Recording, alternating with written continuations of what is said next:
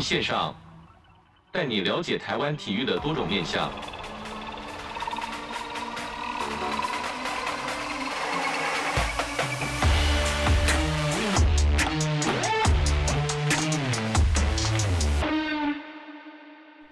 体育线上带你了解台湾体育的各种面向。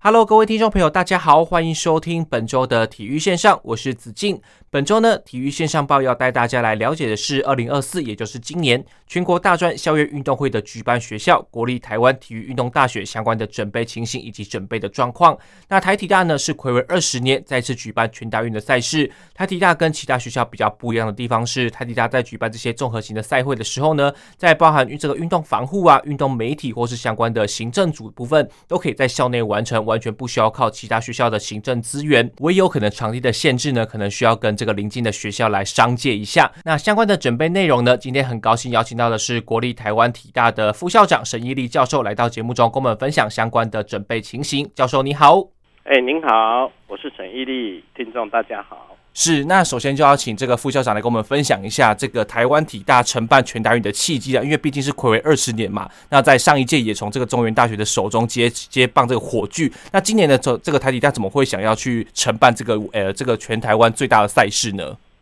哦，是这样哈。那我们学校是体育的学校，那么诚如您所说，我们过去到现在累积，我们大概是全国哈办理过大专校园运动会。经验最丰富，我们办过六次了。哇，是。那么，因为已经有二十年没有办，那么我们这些比较老的老师呢，哈，那也都纷纷的在几年内呢，会慢慢的退休掉。那么，将会是让这个经验呢，会在这个学校断掉。那为了避免说将来我们体育学校的老师没有办法办运动会这一个状态呢，所以我们呢就去申请了这个主办的机会。那么透过这个机会呢，第一个是培养老师，那就是让他们大家，我们大家能够有能力来接任各种大型的任务。是。那么包括国际赛也好，包括全国赛也好，好。那么我们老师办过才有经验，有经验才知道有哪些比较细节的东西或者该注意的事项。那么同时也借由培养老师办理运动会的经验。那么让老师呢，可以把这个经验呢带给学生。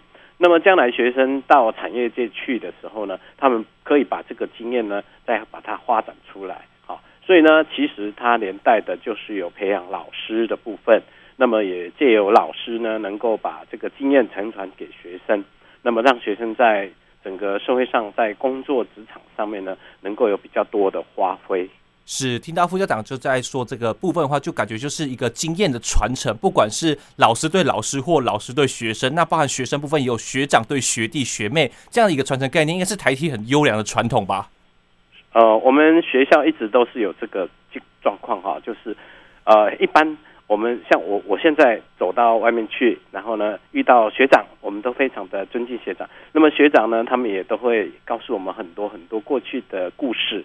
那么有很多他在人生努力的经验，那甚至于我现在在办运动会这个过程里面，那我呢不是每一个组我都非常的清楚，那么我会打电话去问过去有经验的学长，他们一听到我是台体的，没错，他们就很快的、很很仔细的跟我讲该注意什么，该注意什么，该注意什么。所以我最近呢，光是跟学长聊天，打电话。征询或者咨询他们的时候呢，我就像一块海绵一样啊，不断的被灌水。那这样子呢，我我就可以吸收很多的经验。那我再把这个经验呢，啊，透过各种的会议，还有各种小组的运作，把它承传给他们。是，像副校长刚才说，这是是，是这个海绵，其实是谦虚的，因为毕竟副校长在这个台体的时间，其实是有非常一段的这个历史。其实各项的这个组别或者是系所，其实这个副校长都非常了解。那像刚才副校长有讲到这个，说到台体这个身份，其实子敬就非常有感，因为子敬在采访这个体育的新闻或者是体育的前辈的时候，都会说出，哎，我是台台湾体大毕业的。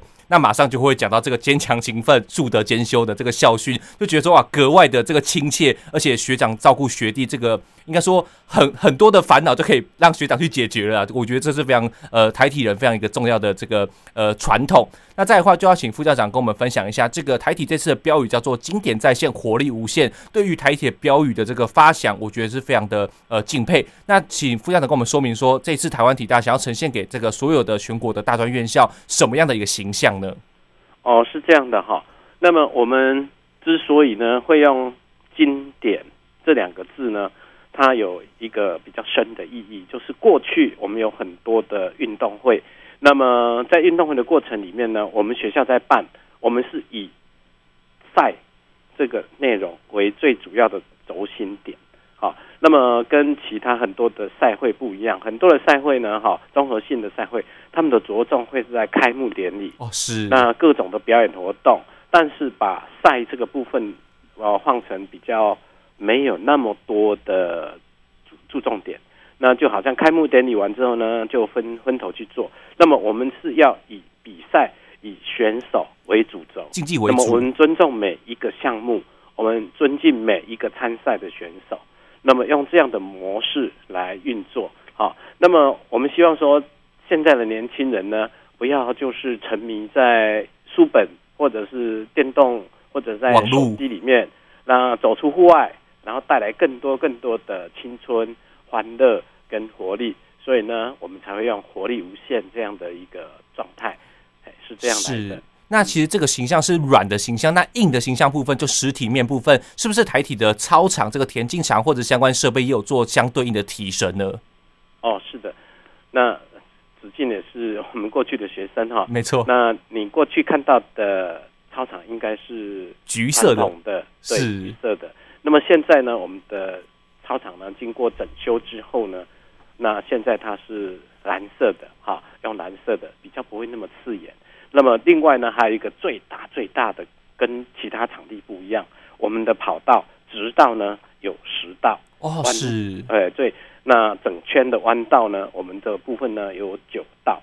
那么整个看台容量可以到接近三万人。哦，那么圣火台呢也移转了位置。那么，因为我们这个场地呢，它算是台湾里面比较早期的。那么，为了这个这一次的比赛，我们也会在做呃面层上的一个一个整修，哈，还有看台上再重新的再造一个整理。那么现在都已经在工程中。还有呢，我们的草地，哈，草地的部分呢，我们过去的草地，因为学校这边有。橄榄球有田径，有足球，还有飞盘，很多的运动都会在草地里面来运动。所以呢，在整个过程里面呢，草地呢它有比较大的一个损耗。那么我们这一次呢，也利用大专运动会的这一个状态呢，哈，这一个需求，把它稍微做了一个封场，啊，两三个月的时间，好，那让草地呢重新的再生长。那到时候呢，会给一个非常漂亮的场地。带给每一位参赛者呢，在感官上的一种享受。是，那是那当然就是说，这个赛会，但是这个运动员会第一个来使用嘛。那其实运动赛会会结束，接下来这些崭新的场地应该都会轮流去给这些系所或这些选手来练习使用吧？是的，我们学校基本上哦并不大，我们在都会区里面，而且学校比较老。好，那么我们学校的场馆还有各种教室真的是比较有限哈。那么基本上呢，我们就是都是，呃，用大家共用的模式哈，共用的模式。那当然会有几几几个项目哈，他们会有所谓的专用教室。哦，是。那么像场馆的部分呢，我们我们因为还要上其他的各种专长课。还要上各种的运动课程，这个必修课程，那都会把它整理到最好的情况，然后留给学生来使用。其实呢，我们透过这一次的整修，也会让场地呢更加的安全、更加的美观，还有更加的明亮。哎，相信对于招生部分，应该也会有很大的提升吧？哦，我们期待这样，但是面对现在的少子化，其实我们也是花费了很多很多的脑筋。然后呢，也跟其他的学校一样，要不断的宣导，然后去招生啊。那我们也期望说，透过举办运动会，透过场馆效能的提升，然后可以吸收更多的年轻学子选择在这个学校里面。是，那其实我们回到这个赛事本身，参赛资格有没有什么限制呢？其实顾名思义，这个全大运就是大专选手来参加。但是如果我今天是研究所或者是博士班的话，那我也能参与吗？哦，是的，呃，在国际上哦，世界大学运动会里面呢，我们会有年龄的限制，但是在我们国内呢，并没有这一个部分。我们只要具备了大专院校的学籍，大学院校任何一个学制。只要你有学籍，都可以参加，包括可能你是进修部的，或者是你是学系的、硕班的、博班的，只要你是学籍具备，那你对这个运动在你的学校可以选入代表队，你就可以报名来参加。是，那今年总共会预计举办多少种类的项目呢？那不不不过这个场馆部分，因为刚才这个教授有说到说，其实台体的场馆会比较小一点，是不是也会分布在其他的呃县市啊，或者是学校来举办呢？哦，是我们这一次总共举办的项目是必办的项目有二十项，那么除了二十项以外呢，我们还有其他的项目一项就是手球，这是选办项目。哦，是。那么我们在整个运作上，除了我们学校自己的场地以外，那么我们也跟附近的几个学校借用了场地。另外有两个比较特别的是，一个在日月潭，哦，是水上划船跟蜻蜓。这两个项目呢，是在日月潭来比赛，因为要有比较长、比较远的、比较稳定水域哈，来办理。那么我们就选择在日月潭那边，也是办理了非常多的比赛。没错。另外一个地方是在公西靶场，那这是在新竹这边，因为我们这边没有靶场。没错。那所以我们就选择在那个地方来举办。那么场地也都恰借好。那么我们经过了几次的场地勘察。那么目前呢，整个场地不论是在借用，或者是在整个安排上呢，大致都已经就定位。是是，那上届其实就要讲到这个成绩的部分。上届台体是以两百零七面的奖牌，那其中有七十八面的金牌哦，是傲视群雄。那今年校内这个台湾体大校内有没有预定哪些目标来让这些选手来突破呢？嗯，事实上呢，我们没有特别说一定要多少面哈。因为我们是东道主，那么我们不能把所有的客人都叫来家里狠狠的打一顿，叫他回去啊！我们不能这样做。所以，我们其实呢，并没有说我们一定要拿多少面，但是我们有不断的在鼓舞学生，在自己的场地、主场的学校，那么在比赛。希望他们能够有很好的表现啊！应该是发挥这个正常发挥情况下，应该就能达到连霸的这个目这个目标吧？我们期待是这个样子，我们期待是这个样子。那么依照客观的分析来看的话，目前是可以。是。那其实今年适逢这个奥运年啊，校内有没有哪一些的奥运国手这次也会参加这个全大运的赛事呢？嗯，奥运国手的部分好像呢都毕业，刚好就在这个。哦，是跟寒假毕业，好，那所以这一次呢就没有特别强的选手来参加这一次的比赛了。不过相信这个台体的学弟妹们一定是这个强棒接强棒啦。其实也是透过这个一次一次的赛会，可以达到这个进到这个。其实我知道很多选手其实呃到了这个比赛的情况就是很非常优秀嘛，那最后都被抓去这个左营训练中心，然后来为这个国家来争光。那再来呢？其实这个除了赛事主体之外呢，这个这次的比赛还会举办哪些相关的活动呢？包含这个圣火传递啊，或者是一些研讨会，还有一些选手职业等等。那学校这边是怎么安排的呢？哦、我们就像刚刚子敬说的哈，你也对对比赛真的是非常非常的在行哈，你也知道要办哪些活动。那除了你刚刚讲的以外呢，台中市文化局这边哈，它就是配合我们学校来做一些。文化的展演哈，那包括会把这个行动书库拿到学校这边来。是。那观光局这边呢，也特别的安排了一些观光的景点。没错。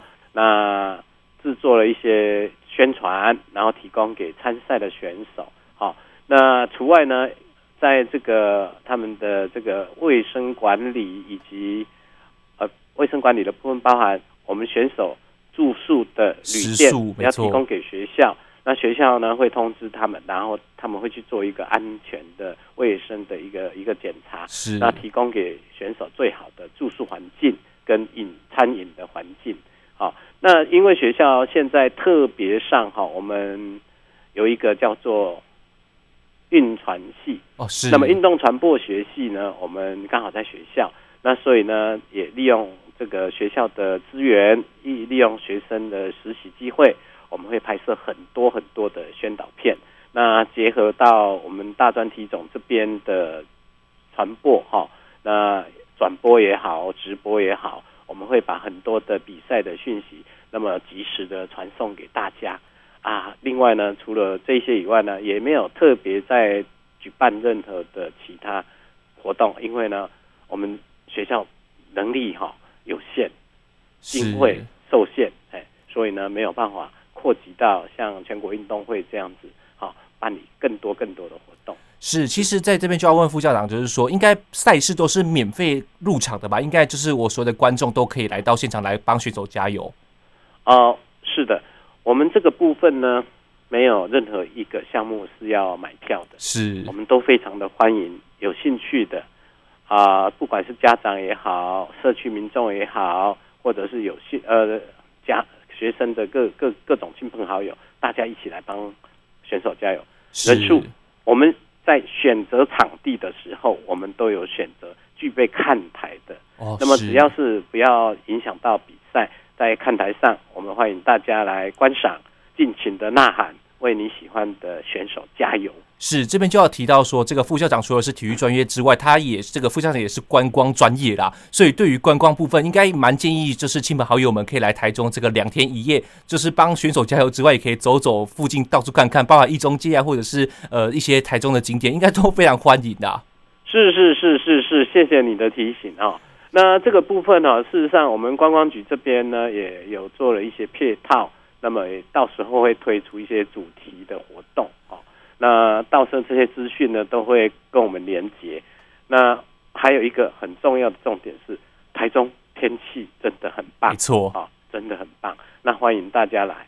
哎，就像我们我们主持人讲的，哎，台中真的是一个观光很好的地方。那欢迎大家来这里住宿，环境也好，观赏比赛也好，到景点观光也好，哎，欢迎大家来。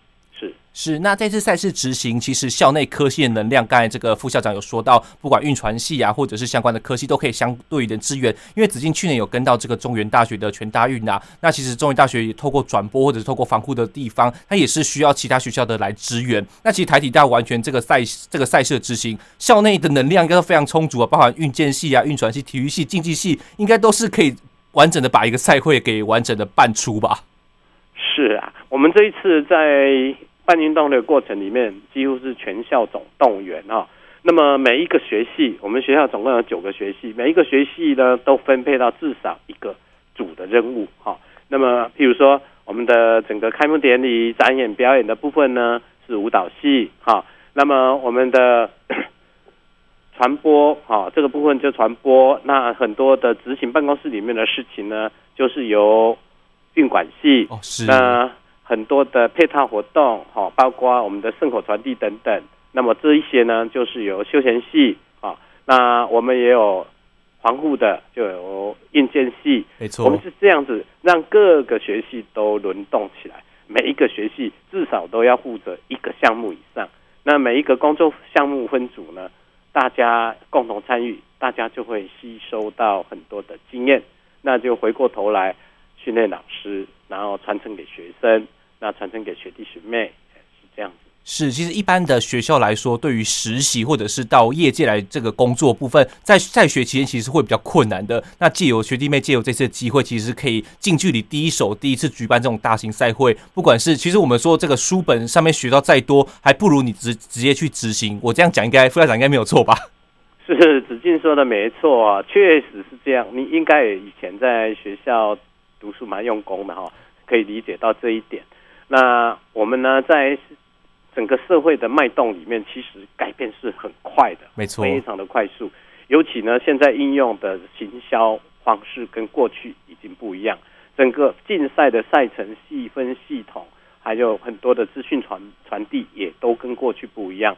所以呢，我们光是在书本上学到的东西，在课堂上所应用到的、学习到的，应用在我们的食物上面呢，确实呢会发现有一些落差。那所以，我们必须要透过运动会实质上的举办，那么才能够让大家了解到，在运作上我们该怎么样去应变，好，那吸收到最新的知识跟讯息，这是非常重要的一点。是没错。那在上一段节目呢，我们跟大家大致聊了一下这个台湾体大在全大运相关的准备情形。那我们这边先休息一下，我们马上回来。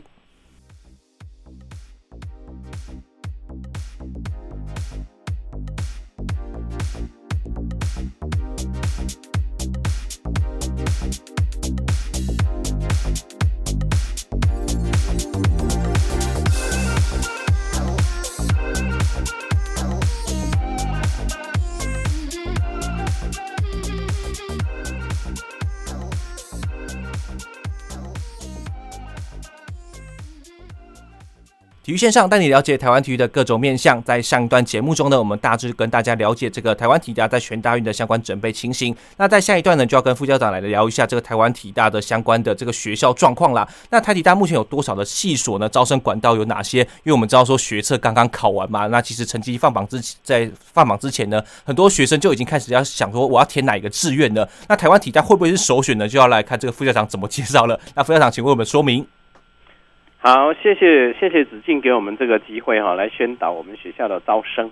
那么学校总共有九个科系，那么每一个科系其实状态都不大一样，哈，都不大一样。比如说我们在舞蹈这边哈，舞蹈的话呢，我们是以这个独招为主，是。那么竞技学院包括竞技学系、球类学系跟技击学系，我们在大学部这边也是以。独招为主是，那么独招以外，我们还有所谓的保送，就是在国内的比赛里面，对保送的学生哈，国内成绩不错，那么譬如说在中等学校运动会前三名的，那么他会透过保送的制度哈，就正式考试进来。另外呢，有一种叫甄审，那么甄审的话呢，就是你在国际上得到的成绩达到了可以免。免再测试，然后呢，直接进来的。那么这一种呢，哦、呃，就是甄审。那么其他，譬如说休闲呐、啊、运管呐，啊，还有这个运船啊，或者运舰呐，我们这个部分呢，好、啊，包含体育系。那么我们这些呢，就透过部分的是学生的推荐推荐，好，是，就就是我们所谓的。环心也好啦，学校推荐呐、啊，自己推荐呐、啊，这些都是可以来参加第一阶段的入学考试。是，但是前提他们必须要参加学测，达到一个筛检的门槛数啊。没错，就譬如说我要五倍筛选，我要录取五个学生，你会在落在申请的前二十五名，那么你就可以进来。但是要这个部分有一有一些呢，哈，是需要透过大学呃真真呃考试。好，就学测，那么我们里面有一个叫做体育术科的部分，哦、是每年大家一起考的。对，那个地方要考。那像运管跟运船呢，它就不需要考。那么体育跟休闲运动，它是需要考。另外呢，就是什么？我们的所谓的那个离岛的，可以直接申请。哦，是，可以直接申请。好，另外呢，就是我们在考试的过程里面呢，我们还有一种叫做。环心推荐啊，就是比较偏偏乡的地方，哦，是，这这也是一个方法。好，那么另外呢，就是包括我们的休闲这一边也都有独招，还有特特殊选材。好，我们的管道几乎你你在市面上看得到，你都可以进来。那研究所的部分，我们分两阶段来考试。那么第一阶段呢，现在已经考完了。哈，那么就是先学校里内部的一个。办第一阶段的啊，叫真试真试考试。那么真试考试呢，就是我们第一阶段先录取一些人。那么第二阶段呢，就是考试，就是研究所硕士班的考试。那么这个只要报名来参加。那么现在呢，大概都是要准备的研究所的部分呢，就是准备好你的备审资料。没错。那之后参加口试，已经几乎都不考笔试了。哈。另外呢，博士班的部分哈、啊，也是用申请的模式哈、啊。那么备妥资料，经过口试的竞争之后呢，就可以顺利的录取进来。是、啊。那么我们的管道大概是这样。那么全校现在呢，大概有三千多个学生。是。啊，那我们还有所谓的进修推广啊，进修部。那么进修部呢，是属于体育系，是在星期五晚上星期六星跟星期日来上课。那么这这个学习的时程呢，也是四年。那么他取得的学历呢，就是体育学士。啊，体育学士有很多在外面有工作的人员呢，他们就是选择以这一个方式，啊，这一个学制来上上课。那这个部分每年都还是蛮竞争的哈，它的录取率呢，反而相对的是比较低的，没错，比较低的。是，那在其实这是在台体大在学术方面，刚才副校长有说到这个三千多位学生，其实不要只单单看这个三千多位学生，为什么呢？因为在台体大在去年的这个新生注册率是达到九十八点六零，那是全国公立大学排名第八。其实这个非常了不起的，因为毕竟你这个副校长说到这个少子化，或者是学校竞争激烈，能做到如此的成绩，到底学校有做了哪些努力呢？哦、呃，第一个，我们当然是学校呢会透过学长学弟，好、哦，那告诉新生呢。我们学校有什么好？那我们学生会先做一个就是新生的座谈会，没错。那透过这个新生座谈会呢，告诉他们说我们学校的将来会有什么样的发展啊？那在学校的选课应该要注意哪些东西，让学生先心安啊，心里面有一个安定感，然后呢，对未来有一个憧憬，那之后他们进来的几率就比较高。那么其他的就是我们在。各项设备里面呢，我们尽可能的提供给学生满意，好，尽尽可能让他满意。那么课程的安排呢，啊，就只要是让他们学习到专业以外呢，我们也很注重博雅，啊，没错。那么很注重品德教育，啊，所以呢，在这方面呢，我们还做得算不错。那么也很肯定，就是各界呢对学校的肯定跟认同。愿意把子女送过来这边学习，这也要感谢所有的学生家长们啊。那么在整个过程里面呢，我们还要注意一点的是，将来少子化呢会越来越严重啊。那么幸好我们学校呢有一部分呢是比较具备的特特殊的市场，哦，那就是运动员这一块，运动选手，运动员这一块。那么我们在这一块呢，我们是有一个叫做保底吧，哈，我们称为保底好了。那么他们会选择以这边为选择，哈，那所以呢，在压力上我们稍微轻一点点，但是像体育啊、像运管啊、休闲啊、运健啊，哈，这部分呢，好，那我们就比较没有那个特殊性，我们必须跟大家竞争，所以我们在整个教学学程的规划上，我们尽可能的让学生在理论跟实务方面呢，能够相互的结合。好，那让学他们在学校里面做更多的跟实物接近的一些学习，那么将来在社会上的接轨呢会比较快，好，会比较快。那像舞蹈，他们就是有特定的一个族群，没错，因为你不会跳舞的人几乎不会来考，没错，哎，是，其实这个基本上是这样子。是，其实台体的校友是遍布全台湾了。那有听到这集的朋友们，其实可以告诉自己的小朋友或者是自己的同学，其实台湾体大对于这个交通便利啊，或者是相关的呃设备，或者是学制的养成，其实都是非常值得考虑的一间学校。那最后呢，就请副校长说明一下，台体大这次有没有信心再次拿下全大运的奖牌榜冠军呢？有，这个副校长台体大是一定会努力的争取连霸。是，那今天很开心邀请到这个台湾体育运动大学的副校长沈义立教授来到节目中，跟我们分享全大运相关的准备信心。副校长，谢谢你哦。好，也谢谢子敬，谢谢谢谢谢谢，祝大家新年快乐。是，那我们体育线上，我们下周再见喽，拜拜。好，谢谢，拜拜。